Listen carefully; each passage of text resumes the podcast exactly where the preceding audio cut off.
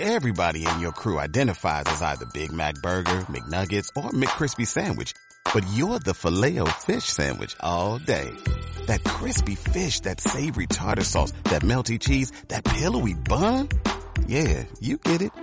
Every time. And if you love the filet of fish, right now you can catch two of the classics you love for just $6. Limited time only. Price and participation may vary. Cannot be combined with any other offer. Single item at regular price. Ba ba ba ba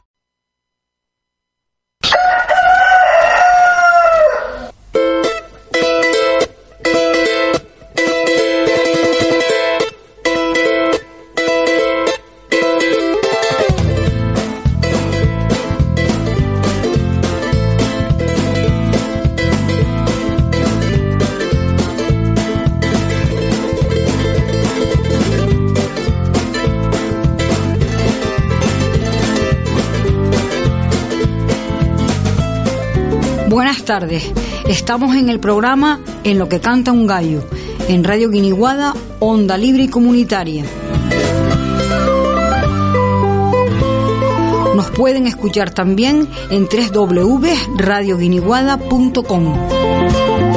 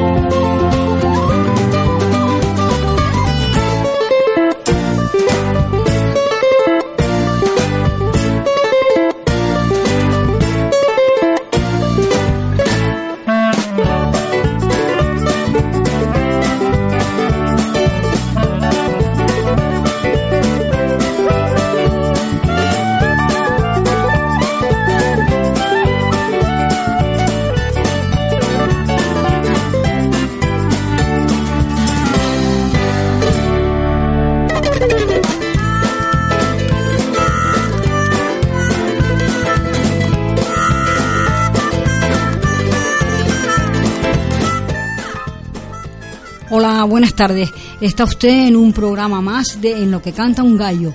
Hoy iniciamos una nueva tesis doctoral, esta vez con el señor, el doctor, ser doctor en doble firme, en doble, doble sección, porque es doctor por su doctorado y es doctor porque es médico. Eh, estamos con Sergio Sánchez. Hola Sergio, buenas tardes. Hola, buenas tardes. Eh, y tenemos el placer de, de poder empezar a hablar con él de su tesis que se titula Influencia de la reincorporación oral de la placenta autóloga tras el parto en la evolución bioquímica sanguínea y láctea. Bueno, pues nada, aquí estamos y a ver si podemos empezar a declarar esto un poquito, ¿no? A mí me gusta inicialmente pues que cuentes un poco los antecedentes, ¿no? Cómo se te ocurrió este tema, por qué, a Ajá. ver un poquito para saber algo, algo más de ti. Bueno, de entrada, bueno, muchísimas gracias por, por invitarme a hablar sobre este tema, eh, porque el, el interés sobre todo es poderlo divulgar lo más posible, que es la finalidad de, de- de- de toda investigación, ¿no? que, Claro. que sea útil a, a- a la humanidad. Y en este sentido, pues claro, mm, el- el- lo que hemos estudiado es el efecto de la ingesta de la placenta eh, en la mujer, en la madre, al, al ingerirla eh, en el momento del parto. ¿El por qué estudiamos esto? Pues todo, todo viene desde que yo estaba estudiando medicina. Al estudiar eh, ginecología, pues eh, existe una sustancia que es el lactógeno placentario. Es una hormona que está en la placenta y que eh, se encarga de elevar, tiene una función de elevar la, de la producción de leche en la madre. Entonces, bueno, eso me llamó la atención, ¿no? El lactógeno placentario en la placenta, pero la placenta se va al cubo de la basura, ¿no? Y entonces no me cuadraba porque la naturaleza no hace las cosas así eh, porque sí y, sí y, y no derrocha. Y, y bueno, mm, investigando, investigando, la curiosidad, pues estoy hablando de hace 30 años, pues pues claro, mm, luego me fui enterando pues que los, todos los mamíferos ingieren la placenta en el momento del parto. Y bueno, qué curioso, ¿no? Eh, y, bueno, mm, a lo largo de, estos, de estos, años eh, llegó un, momento en el que hice el estudio, esto, eh, estudié la, el máster de nutrición en la Universidad de Las Palmas y como trabajo de investigación pues elegí la placenta como nutriente en vista de que, bueno, eh, es conocido que los mamíferos ingieren su placenta, pues bueno, ¿qué componentes podrá tener la placenta que sea de interés para que la naturaleza organice este, este comportamiento en la mayoría de mamíferos, ¿no? Y entonces, pues bueno, ahí eh, hice el estudio bromatológico de la placenta, bromatológico como nutriente, estudiar la placenta como un nutriente y ver la, composición química, que vitaminas, minerales, etcétera, que es, un auténtico monumento a, la nutrición. Es justamente lo que necesita la, la hembra en el momento del parto y justamente lo que necesita para organizar toda la lactancia, toda la el, periodo del, posparto inmediato y, la lactancia. Entonces, bueno, después de haber hecho ese, esa tesina, pues mm, me animé a, hacer el, doctorado. Realmente hice el doctorado en medicina para poder investigar sobre la ingesta de placenta.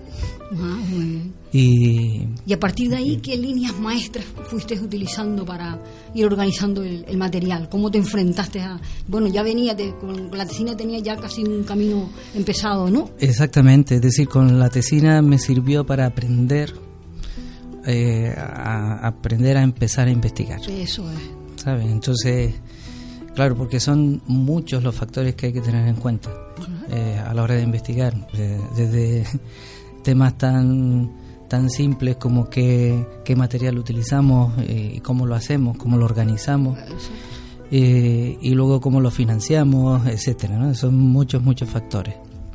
Y a la hora de hacer la investigación, también cómo difundirla para poder eh, dar a conocer que se está investigando sobre este tema y que las personas interesadas en participar pues puedan conozcan que existe esta investigación. Entonces, son, fueron muchos, muchos elementos a tener en cuenta.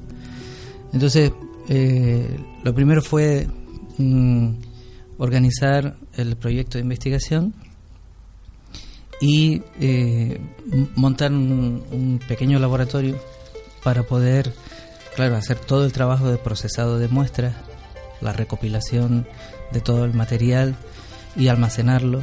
Eh, pues necesitamos congelador de menos 80 grados, eh, una cámara de seguridad biológica para procesar las muestras y que no se contaminaran, eh, centrífuga, en fin, todo lo que es el aparataje de laboratorio. Y, bueno, montamos un pequeño laboratorio en nuestra consulta, eh, pedimos la acreditación sanitaria correspondiente, etcétera, es decir, buscando hacer las cosas lo mejor, lo más legal posible. Y, bueno, obtuvimos el, permiso del Comité de Ética de Investigación del Hospital Materno Insular. Y, una vez que tuvimos todas las bendiciones correspondientes, pues iniciamos la difusión de la, investigación, dimos charlas en, pues, en, centros de salud, en, salas de maternidad, eh, en el hospital, etcétera en la misma consulta nuestra, pues también difundiéndolo. Y bueno, hubo una participación muy, muy numerosa, muy buena. y a partir de ahí, pues bueno, fuimos eh, empezando. empezando el tema. Ah, Ahora ya, al paso del tiempo, ¿qué proyección le ves tú al, al trabajo? Ahora ya que está terminado, que... Hombre, la proyección es, grande en el sentido de que eh, por fin, cada vez que nosotros vemos en una eh, en internet buscamos pues placentofagia, que es el, término eh, que se suele utilizar. placenta y fagia de, ingesta. Mm, cada vez que buscamos y buscamos opiniones, etcétera, buscamos información, lo que solemos encontrar es que mm, hay opiniones que dicen eh, sí, pero no hay nada investigado. Sí, pero no, esto no es científico. Aquí no, mm, Es, es, un tema difícil de investigar porque un poco es entrar en un tema un poco escabroso. Es un tema que genera eh, de entrada, si no se conoce, pues genera rechazo, genera eh, asco, porque eso, mm, como no lo entendemos, y entonces investigarlo es bastante difícil. Pero bueno, sin embargo, lo hemos podido investigar. lo que queremos es difundir que por fin hay una investigación eh, que nos dice que efectivamente, científicamente demostrado, la ingesta de placenta influye sobre la bioquímica de la sangre materna y sobre la producción de la leche materna y que a partir de ahí podemos entender que es tremendamente útil y beneficioso para la madre y para el recién nacido que haya una ingesta de líquido amniótico y de placenta. Bueno, pues ahora mm, concretamente, por ejemplo, ¿a qué profesionales crees tú que va destinados que pueden que pueden sentirse atraídos por el por el tema y que también se conviertan en difusores de tus resultados? Pues, hombre, de entrada los, los, profesionales más directamente implicados con lo que es el proceso de, de fertilidad eh, y, gestación y nacimiento, ¿no? Es decir, lo que son ginecólogos, ginecólogas, eh, eh, matronas y matrones, y, y además no solamente los profesionales sanitarios, sino el público en general, ¿sabes? Porque eh, cualquiera, hay, muchas mujeres que al enterarse de esta investigación, pero mujeres ya, pues que ya han, parido sus hijos y que ya han tenido su, eh, en fin, sus gestaciones, que lo que suelen decir es, qué pena si yo me hubiese enterado de esto antes, eh, seguro que me hubiese ingerido mi placenta, ¿no? Pero bueno, lo más importante no solamente es que se difunda eh, a nivel general, a nivel social, y que sea forme parte de, bueno, dentro de las posibilidades eh, a la hora de parir que, una mujer mm, tiene.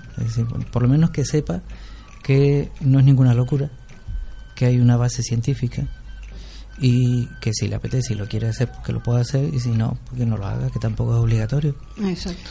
Pero que por lo menos la ignorancia no nos obligue a, actuar de una manera mm, en contra de la naturaleza o por lo menos eh, evitarle Ah. Sí, ya, hablaremos a lo largo de, toda la exposición porque sí hay cosas curiosas. Alguna alguna chica te ha comentado incluso que por poco no puede hacerlo porque le tocó una, una, una señora en el hospital, mm, matrona, que estaba en contra total y menos mal que hubo un cambio de turnos que la siguiente que vino parece que sí, ¿no? Entonces fíjate todavía, ¿no? Claro, porque pero lo que pasa es que eso lo podemos encontrar en, muchas facetas de, muchísimas profesiones y que no tiene nada que ver, es decir, no va en detrimento de, la calificación del profesional, sino simplemente que es eh, eh, al, no tener información, y ese es el objetivo nuestro, ¿no? difundir la información. Cuando tienes la información, por lo menos ya sabes que no es ninguna locura, que no es ninguna cosa extraña, no, no te resulta extraño, ¿no? Si hace años eh, hubiese triunfado la, la idea de eh, abolir la lactancia materna, hoy día el dar el pecho sería una cosa considerada como asquerosa, esa cosa blanca que sale de esa teta. ¿Sabes? Y, no, es lo más maravilloso y el tesoro mayor de, que puede darle una madre a un, a un, hijo, ¿no? Entonces, claro, mm, el, el hecho de conocer o no conocer eh, de qué va esto puede haber puede hacer que determinadas mm, personas tengan alguna postura eh, llevadas más bien del rechazo, la repulsión mm, que, que por, el, por el conocimiento científico. Entonces, bueno, mm, cuanto más difundamos esta información, más, eh, más flexibilidad habla, habrá a la hora de, de, plantearse lo que es la ingesta del líquido amniótico y de la placenta. Exactamente. Bueno, pues si quieres empezamos ya o quieres decir algo más de la entrada. Por ejemplo, saber, ¿la, la universidad te, te dio apoyo y tal? O? Eh, yo estoy muy agradecido Sí. a la Universidad de Las Palmas de Gran Canaria por, por el, el apoyo recibido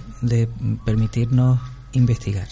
Ajá. Y después sí sé que te encontraste con un montón de profesionales estupendos, ¿no? Según Fantástico, Que te has encontrado con un montón de gente que te ha colaborado Sí, sí, súper sí. bien, ¿no? Por lo que tú comentas en al principio de tu tesis. Claro, porque este trabajo no hubiese sido posible en absoluto Claro. sin, sin, sin el apoyo y la colaboración de ginecólogos, matrones y matronas, ginecólogas también, eh, el personal de, de- del hospital, tanto del hospital eh, materno insular, también eh, de la clínica Santa Catalina hubo colaboración, eh, en fin. Eso, mm, eso es súper importante. y luego mm, personas mm, allegadas eh, a la idea y, y- y que han apoyado desde mil formas ¿no? Eh, la verdad que ha sido un trabajo mm, muy bonito Muy bonito, sí. muy muy duro pero bien llevado porque la energía placentera es, es muy rica Estupendo. ¿Y cuántos años más o menos has estado trabajando en el tema? pues Ya después de la tesina. Entre, bueno, han sido unos 13, entre 13 y 15 años. Fíjate tú. Sí. Porque ahora vamos, por eso se llama esto lo que canta un gallo, porque queremos que en cuatro horas nos lo cuentes 15 años. Es demasiado, ¿no? Vamos a intentarlo, porque se trata de difundir, ¿no? Ya sabemos, fíjate tú, esto nos puede dar la, la idea, ¿no? De, de el, el trabajo tan meticuloso y paciente que es la investigación, ¿no? Claro, sí, sí, sí. sí. Bueno, pues Eh, muchísimas gracias. no, Yo te doy también las gracias como mujer y como persona que creo que, bueno, que me parece, mm, bueno, yo cuando estuve acercándome al tema me pareció impresionantemente atractivo, ¿no? Alegro, que- muchas gracias. Sí, sí. Bueno, pues si quieres empezamos ya a hablar de ella. Venga, al trapo. Al trapo. Bueno, lo primero es saber el nombre, ¿por qué el nombre? Tú quisiste ir directo a, a lo, de lo que se trataba, ¿no? Eh, el, el nombre te refieres. De la, de la tesis, ¿no? la- claro, claro. Porque de entrada, nosotros empezamos con un proyecto de investigación sobre, de estudios sobre vitamina K. Eh, la vitamina K es deficitaria en la leche humana. De tal manera que como la vitamina K es antihemorrágica, ante la falta de esa vitamina K en la leche humana, pues en determinados mm, de- determinadas poblaciones y en determinados bebés se produce lo que es el síndrome hemorrágico del recién nacido. Y para evitarlo, pues a los recién nacidos se les inyecta vitamina K o también está la, la opción de vía oral, darles, aportarles esa vitamina K. Eso se hace con todos los, los niños que nacen. Sí, es una recomendación mm, eh, a nivel pediátrico por, para evitar el síndrome hemorrágico del recién nacido. Bien. Lo que ocurre es que, claro, lo mejor que podemos hacer es preguntarnos mm, por qué los humanos tenemos esa falta de vitamina K en la leche de las madres y el resto de los mamíferos, ¿no? ¿Qué hemos hecho? ¿O qué no hemos hecho? Eso es. Bueno, pues eh, empezamos investigando la vitamina K, eh, relacionando la dieta de las madres embarazadas con la presencia de vitamina K en la leche, en la sangre y en la placenta. Sabíamos ya por el estudio bromatológico de la placenta que la placenta es muy rica en vitamina K. Entonces, bueno, iniciamos ese- esa investigación y luego, como, claro, hay, mujeres que ingieren su placenta, pues solicitamos la, la introducción de la placenta dentro del listado de alimentos a los que se les encuestaba a las madres, porque a la hora de hacer eh, esa investigación, pues nos dimos cuenta que ah, como hay madres que ingieren su placenta madres que no, pues bueno, ahí había podía haber una diferencia. Eso hizo que luego ya nos dirigiéramos a tiro hecho y elegimos madres que ingerían placenta y madres que no, e investigamos vitamina K y más factores. eh, investigamos eh, aminoácidos, que son luego los que mm, las sustancias que van a producir neurotransmisores, eh, hormonas, mm, va a formar parte de estructura corporal, etcétera. También investigamos ácidos grasos, todos los lípidos, vitamina D, vitamina A, o sea, beta-caroteno, el magnesio, hierro, la vitamina B12, en fin, el mayor número posible de sustancias que pudimos eh, eh, autofinanciarnos. El proyecto es autofinanciado y por tanto, bueno, solicitamos créditos a entidades bancarias para poderlo llevar a cabo. Eh, y bueno, mm, hicimos el, el abanico más amplio que pudimos para poder mm, determinar qué factores se modificaban a la hora de ingerir o no la placenta. Y, bueno, ese fue, iniciamos por la vitamina K, eh, el estudio, y, a partir de ahí pues hemos ido, mm, hemos continuado. ¿Qué, hicimos? Pues elegir tres periodos de, de toma de muestras. En el tercer trimestre, es decir, al final del embarazo, tomar muestras de sangre a la madre. Eh, luego, a las seis horas del parto, otra vez tomábamos muestras de sangre y luego a los tres meses del parto, durante la lactancia. También recopilamos la leche inicial, la leche de transición y la leche madura o definitiva. Y eh, también recopilamos la placenta. Analizamos en cada uno de esos periodos y en los dos grupos cómo iba mm, eh, variando entre unos grupos y otros y entre las mismas mujeres. Eh, es decir, cómo varía en una mujer que ha ingerido su placenta los niveles de vitamina K o los niveles de aminoácidos en sangre, etcétera, antes del parto, después del parto y a los, a los tres meses del parto. Claro, eso nos permitió ver diferencias eh, estadísticas eh, importantes. Importantes, Importante. Entonces, bueno, esa iniciamos el tema así. Exactamente. Entonces, claro, ya se veía que el tema central era la ingesta de la placenta. Claro. A partir de ahí determinamos ese ese ítem como, como elemento diferencial entre un grupo y otro. y, y, bueno, por eso, de ahí el nombre. De ahí el nombre de influencia de la ingesta de placenta.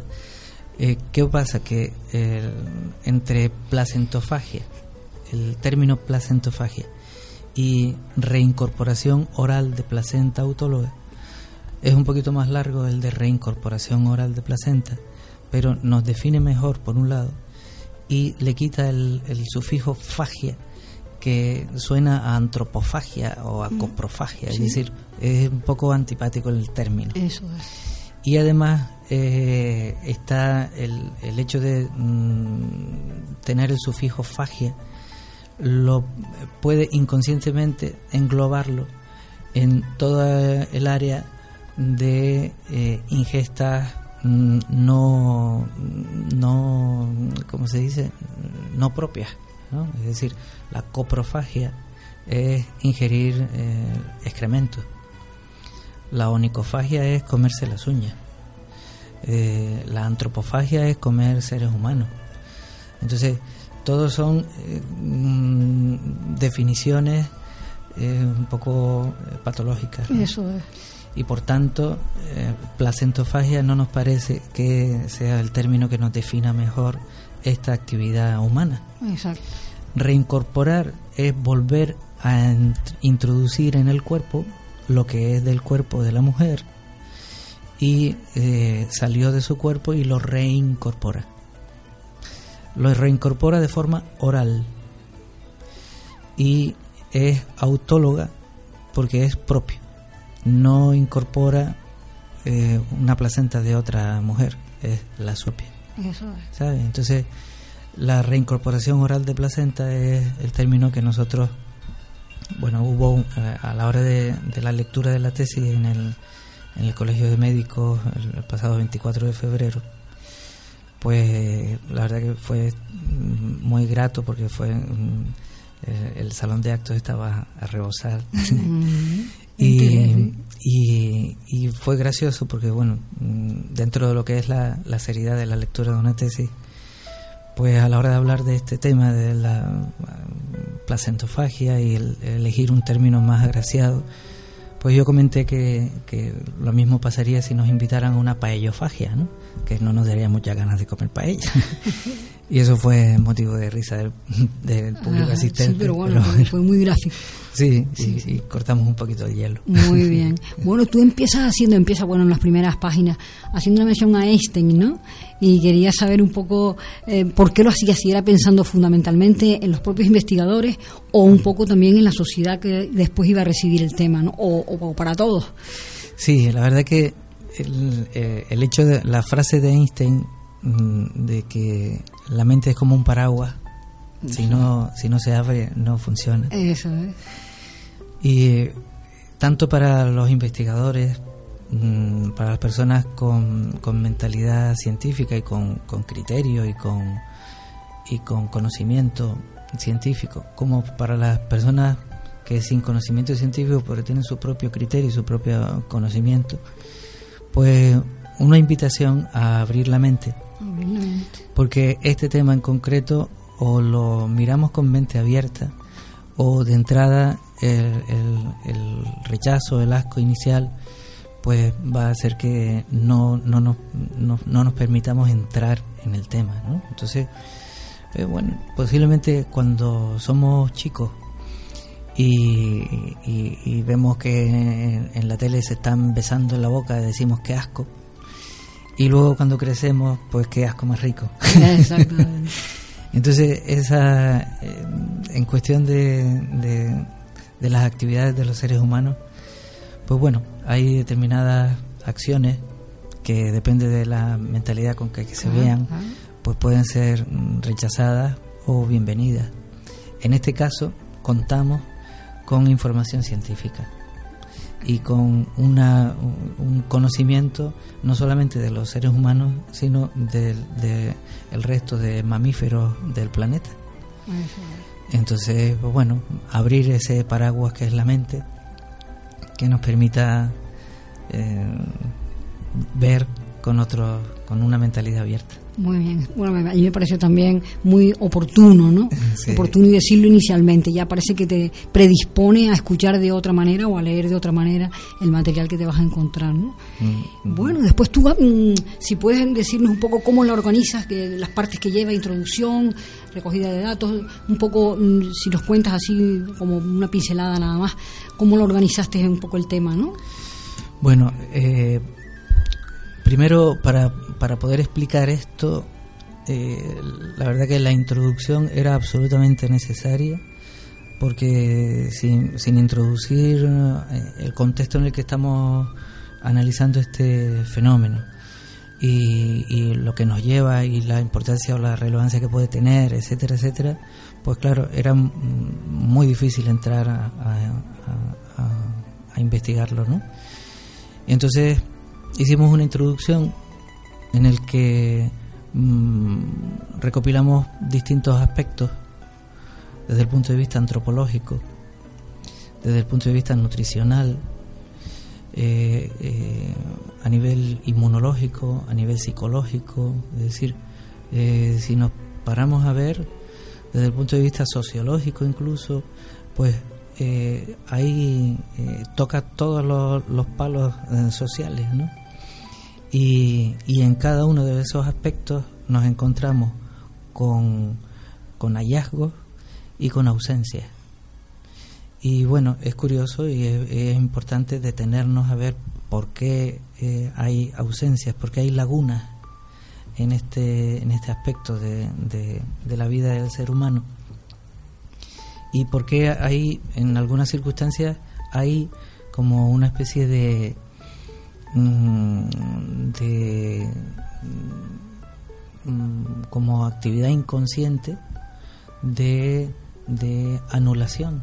O sea, eh, por ejemplo, cuando se hace una, un documental te habrá pasado un montón de veces de ver un documental de, en el que está pariendo cualquier animalito y cuando llega el momento de la ingesta de la placenta, ahí se corta el documental. ¿no?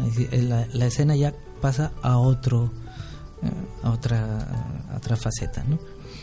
Y es que quien está mm, tomando las imágenes, cuando llega ese momento, corta, porque eso lo tiene cortado en su registro personal pero sin haber tenido ninguna ninguna experiencia negativa, sino simplemente porque no entra dentro de lo conocido. Y como no entra dentro, pues eso lo obviamos. Incluso muchas veces está es, al revés, es decir, inferimos a los animales el comportamiento humano.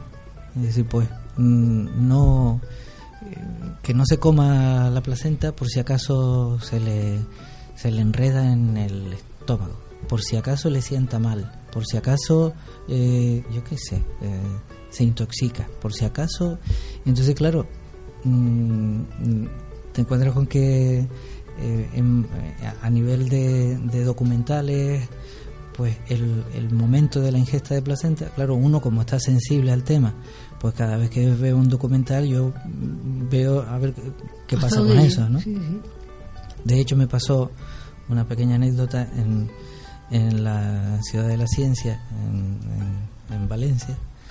Pues eh, hace años había una, exposición que eran como están eh, dedicados a, a, un, a cada cromosoma.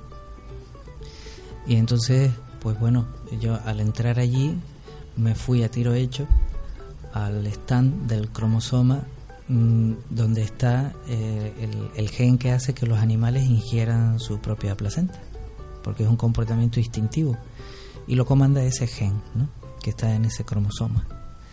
Pues bueno, me fui allí a tiro hecho a ver eh, qué información había. Y una de las mm, de, los, de los montajes que tenían era un, un vídeo en el que aparecían distintos animales pariendo en ninguno.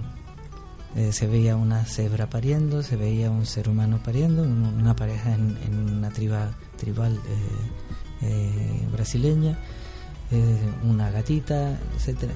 En ninguno se aparecía la ingesta de placenta. Entonces, coño, que, que... a nivel científico, ¿no? Que era supuestamente, ¿no? Sí. ¿Sabes? Entonces, bueno, te encuentras lagunas a ese nivel. el aspecto más importante es a nivel nutricional, ¿no? es decir, a nivel bioquímico, de qué está hecha una placenta, de qué está hecho el líquido amniótico, eh, de qué está compuesto. ¿no? que eh, hay base mm, científica para decir, pues bueno, eh, son elementos nutritivos, son elementos funcionales, tiene hormonas o, o es tóxico y eh, todos son elementos nutricionales. Y todo eso te llevó a unos estudios previos entonces, de, de ir conociendo todo eso. Claro, yo un poco inocentemente, eh, cuando años atrás, eh, haciendo el máster de nutrición, pues quise hacer la investigación sobre la placenta como aspecto nutritivo, en su aspecto nutritivo, pues una de las cosas que yo mm, buscaba era el estudio bromatológico de la placenta humana. No encontraba nada. No lo encontré, lo tuve que hacer yo. Exactamente.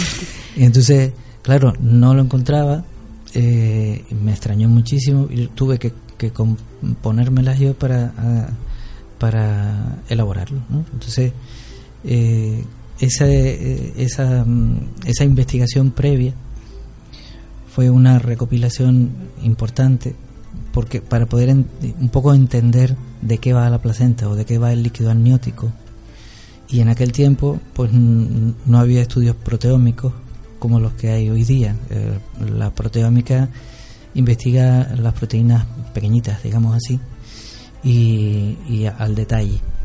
Entonces, hoy día sí hay mm, estudios proteómicos de, de placenta y de líquido amniótico y nos damos cuenta de que ahí hay una inmensidad de elementos, de, de, proteínas, de, en fin, de sustancias en las que en algunos conocemos qué efecto o qué finalidad tiene a nivel fisiológico y en otras todavía no conocemos. Pero la naturaleza sí lo sabe y por eso organiza todo un gen para que eh, la hembra al, al, parir, al ponerse de parto, ya al romper aguas, ingiera su líquido amniótico y en el momento de, expulsar al, parir al cachorro o a la cría o lo que sea, pues eh, luego que alumbra la placenta, ingerirla, eh, atender a su cachorro, lamerlo, quitarle las membranas en el hocico para que respire mejor, eh, atenderle, darle de mamar, etcétera, etcétera. Todo ese comportamiento lo rige un gen.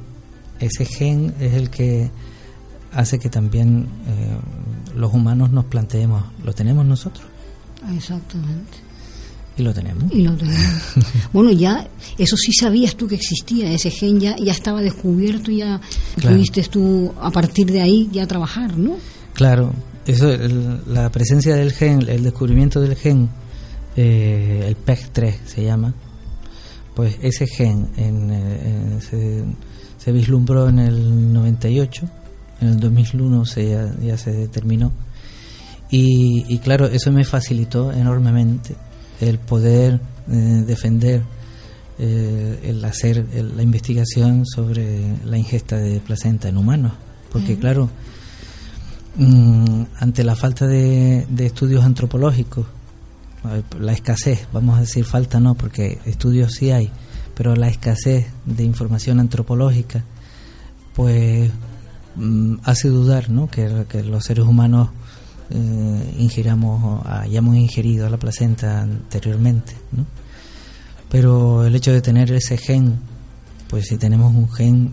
Que eso fue también una noticia para ti una vez que tú estabas ya trabajando con el tema, ¿no? Claro, sí, claro, sí. Trabajabas primero ciega. Sí. Por intuición. Hombre, por, por observación. Y por observación, y claro, y comprobaciones que estabas haciendo ya. Sí, pues sí, la mayoría de los mamíferos, ten en cuenta que, hay a, nivel a nivel de planeta, pues estamos hablando de, de 4.500, casi 5.000 especies de mamíferos diferentes.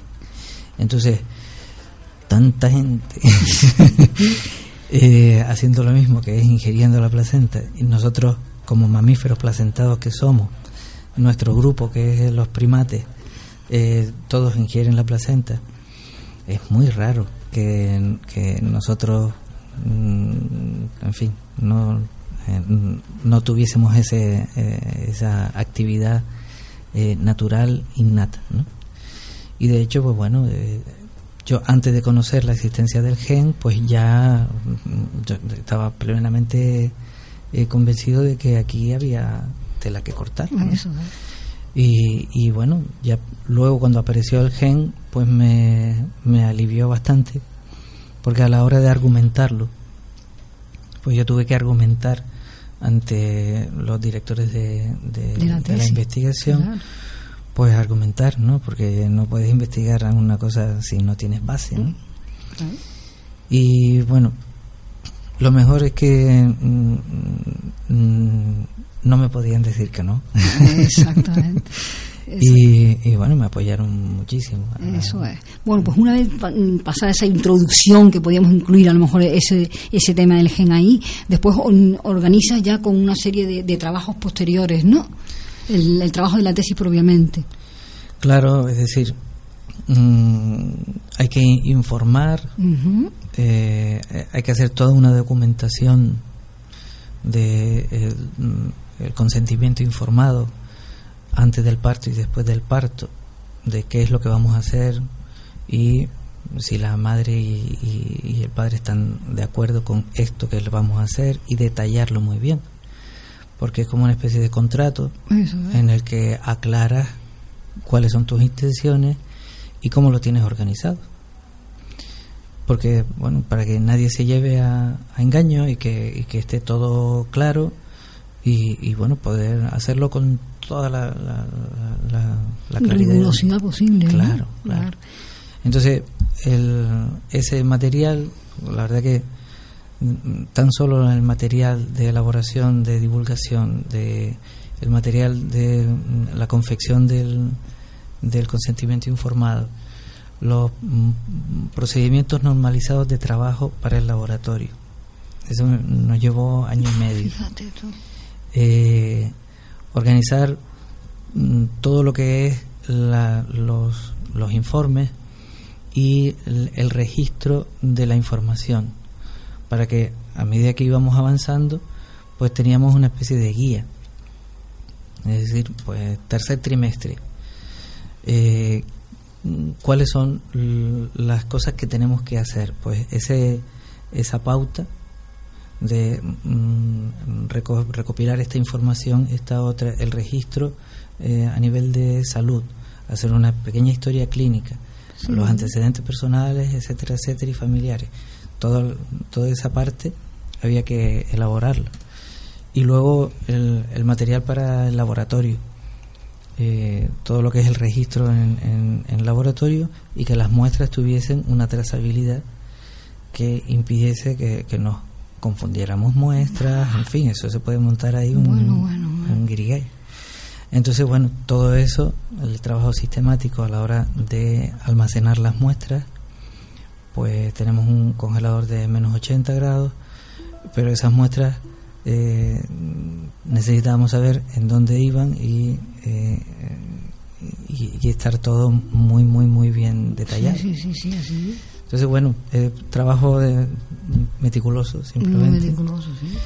Y luego, a la hora de recoger pues por ejemplo la madre eh, al, ponerse de parto ya nos avisaban eh, un parto puede ser a las 9 de la mañana a las 9 de la noche a las 3 de la madrugada y ahí estaban ustedes el equipo claro, sí sí sí me llamó la atención en una de las las tablas que vi, que solamente son mujeres de raza blanca a, la que a las que tú les has hecho las, las, las, pruebas, ¿no? Claro, porque no puede ser heterogéneo en ese nivel. Eh, buscábamos uniformidad, porque a la hora de obtener resultados, pues podrían ser achacados pues a diferencias de raza, ¿vale? Y, entonces buscábamos la mayor uniformidad posible en, en las mujeres, ¿no? en los participantes. Eso sí, sí, por eso me, eso me llama un poquito la atención, porque crees que pueden haber algunas diferencias considerables. Puede ser que la placenta de una mujer blanca pues tenga ciertas cosas que no tienen, ¿sí? No a lo mejor en cuanto a, a, que existan o no existan ciertos, ciertos elementos. Elementos, sí. Pero sí a lo mejor en la tendencia a la proporcionabilidad. Mm. Y pues bueno, es algo que como no se ha investigado no conocemos y como no conozco no digo no, no voy a decir claro sí, sí. esto es una línea de investigación que se inicia apenas ahora contigo ¿no? sí bueno esto esto es hemos abierto una rendija de un portón eso es sí sí, sí. muy bien mm. bueno pues mm, no sé si quieres hablar algo con respecto mm, eh, tú comentas ¿no? que eh, dentro de los procedimientos habituales de, un parto no entra todo este, este tema. Y entonces mm, yo mm, pregunto, ¿tú crees que con este trabajo tuyo puede ser una puerta que se abra a que también esto, entre a ser un procedimiento más dentro de los partos habituales para la, la, comunidad mundial? ¿no? Claro, claro. Es decir, mira, a medida que se van investigando mm, las cosas, eh, pues bueno, se van modificando los hábitos eh, y, el objetivo es ir a mejor. Entonces, por ejemplo, eh, ahora, hoy día se conoce que al nacer el bebé por la vía vaginal, en el paso por la vagina de la madre, recoge las primeras bacterias de la vagina de la madre y empieza a sembrarse. Esas bacterias son necesarias para la salud de toda la vida. Sin esas bacterias, pues el sistema inmunológico está deficitario, hay alteraciones alérgicas, hay trastornos digestivos, eh, cólicos del lactante, etcétera, etcétera. Luego, al tomar la leche materna, pues se sabe que al final del embarazo y en el momento del parto aumenta la cantidad de bacterias en la mama de la madre y durante toda la lactancia está sembrando con esas bacterias buenas eh, el digestivo del bebé, formándole lo que son el microbioma, hoy se llama microbioma, y es el conjunto de bacterias que forman parte de, nuestro sistema y que va a mantener la salud de su digestivo, de su sistema, sistema inmunológico, incluso de su sistema mm, nervioso. Entonces, eh, en los bebés que nacen por cesárea, pues hoy día ya sabemos que esto eh, puede ser motivo para que no se siembre correctamente. Y hay una técnica novedosa que es introducir a en las madres que, a las que se les practica la cesárea pues se les introduce una gasa en la vagina y cuando nace el bebé por la incisión en la cesárea pues se le pasa esa gasita por, por la carita, y por todo el, cuerpito y se le hace una, un apaño con la siembra ah. de bacterias. Y eso, por ejemplo, es un avance. es un avance gracias a haber investigado, a conocer ese aspecto del parto humano. ¿Y eso se hace de manera rutinaria en todos los todavía, partos necesarios? Todavía no. Todavía no, mientras no se sepa, no se practica. Esa es la clave. Entonces, eh, si lo mismo que en, el procedimiento de cesárea se puede introducir esta, este procedimiento como algo mm, beneficioso, pues lo mismo puede ser la ingesta de líquido amniótico y la ingesta de placenta. ¿sabes?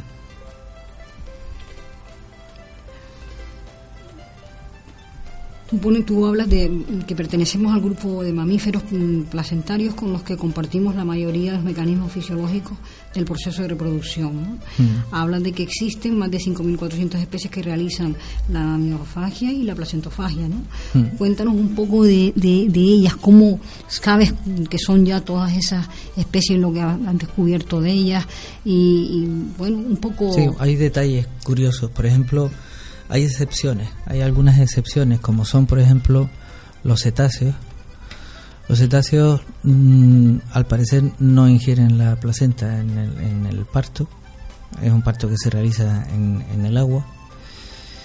También es difícil eh, investigar, mm, si ya es difícil investigar partos eh, en mamíferos terrestres, eh, viviendo en libertad que no estén en cautividad. Pues imagínate cómo, cómo te organizas para poder ver el parto de una delfina, ¿no? Exactamente. Y por tanto lo que conocemos es más propio de animales en cautividad y eso ya modifica bastante la información recibida. Pero bueno, en principio eso parece ser que, que se observa y que es así. También en los, en los pinnípedos, es decir, las focas, los leones marinos, etcétera, eh, parece ser que no hay ingesta. También porque eh, son animales que están continuamente rodeados de, de gaviotas y de albaranes, etcétera, y, y les roban las placentas. Entonces, mm.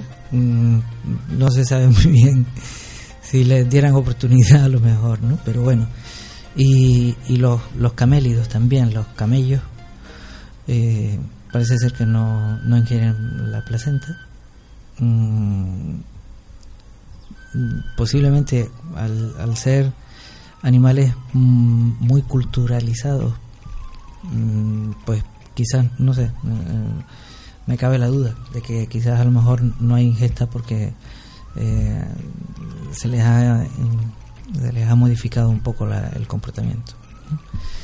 Pero bueno, esas son las pequeñas excepciones. El resto, mm, pues ya te comentaba, todos los primates eh, ingieren su placenta. Tenemos, en todos estos años hemos recopilado, mm, por ejemplo, vídeos de la Universidad de Wisconsin en Estados Unidos, eh, que a su vez eh, bueno, eso lo solicitamos a la Universidad de Wisconsin, pero eh, son vídeos que vienen en, japonés. Porque eh, es material recopilado de Japón. Y en blanco y negro, pero se ve perfectamente como la, la hembra, una gorila, eh, lame su líquido amniótico mm, pues desde con, con la mano se va poniendo en la vulva y se lo va como saboreando.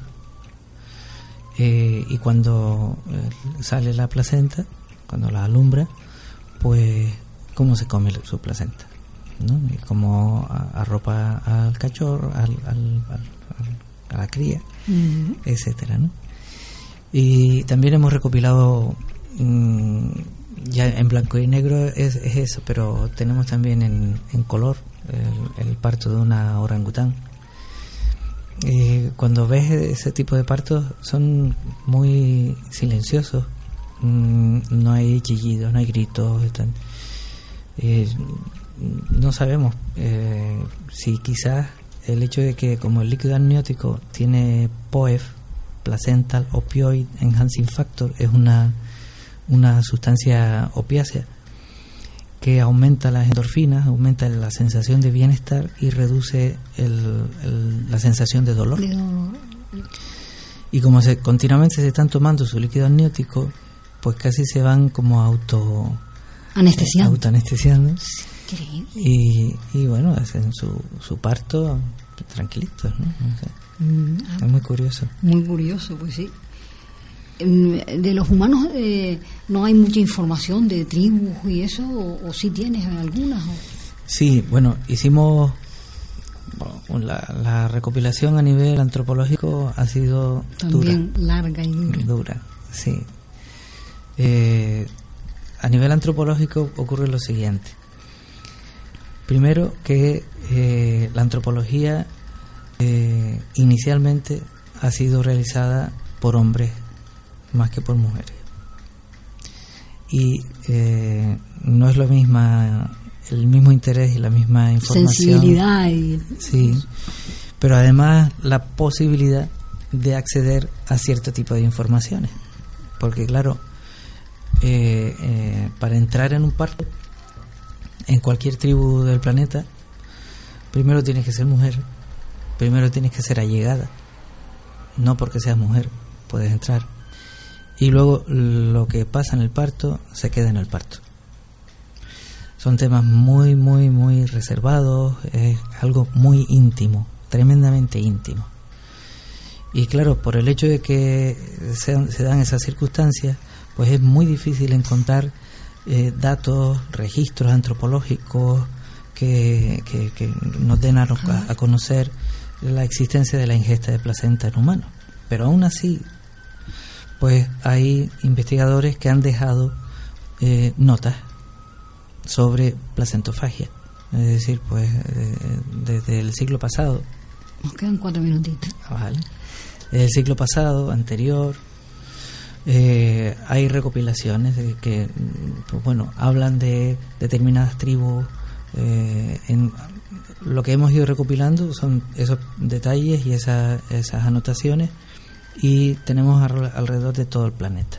De todo el planeta. Sí, Norteamérica, Sudamérica, África, Europa, eh, Asia. Eh, ¿Qué ocurre? Pues que no son mm, informaciones altamente detalladas, pero tan solo con que lo mencione un investigador y mencione que en Haití, que en aquí, que haya la tribu, los miribales, etcétera, pues eh, es un, dato a tener en cuenta. Y, hubo un detalle mm, así a nivel de, investigación porque entramos en el pedimos permiso en la Universidad de Yale a entrar en el, en la, el buscador el ERAF que es uno de los mejores buscadores a nivel de antropología. Y eh, una vez obtenido permiso pues eh, hicimos la misma pregunta que hizo un, investigador, un antropólogo que publicó hace unos años, porque en su investigación sobre datos antropológicos no había encontrado mm, eh, información sobre antropología y, eh, de, ingesta de placenta. Entonces hicimos nosotros la misma búsqueda en el mismo buscador que él utilizó en su publicación y efectivamente eh, había un, un, dato y de, de, México en, hace en el 68, o sea, muy reciente. Entonces me llamó la atención y dije, bueno, voy a hacer una búsqueda de algo similar a la, a la ingesta de placenta, es decir, algo íntimo, algo poco dado a poderlo comentar socialmente, y entonces cogimos algo sexual. Hice la búsqueda de eh, la felación. Y al buscar felación en el buscador de antropología en el que están registrados 170 y pico eh, sociedades eh, a nivel mundial. Resulta que solamente se practica, la, según los subregistros, eh, la, la felación en, un, en una sociedad en, en Europa. Cosa que es absolutamente no falsa. También buscamos coito. Y el coito se practica en dos poblaciones en Europa. Y entonces invalida ah, sus registros sabes es decir que a ese nivel pues mm, desactivamos una, una información que hablaba ya quedó claro que ustedes desarmaron todo eso ¿no? bueno pues así parece que vamos a tener que desarmar nosotros el programita hoy ya. Perfecto. Lo, lo continuamos. Bueno pues muchas gracias y ya, ya seguimos. Muchas gracias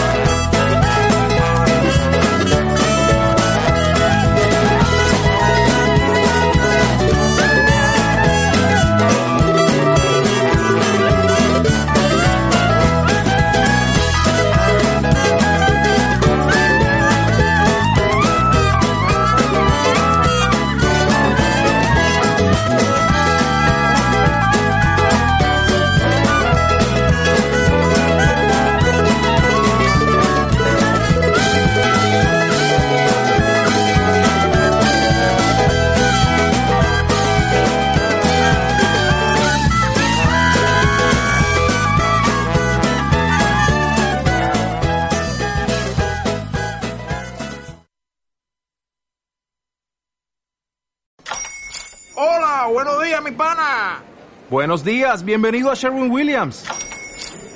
¡Ey! ¿Qué onda, compadre? ¿Qué onda? Ya tengo lista la pintura que ordenaste en el ProPlus app. Con más de 6.000 representantes en nuestras tiendas listos para atenderte en tu idioma y beneficios para contratistas que encontrarás en aliadopro.com. En Sherwin Williams somos el aliado del PRO.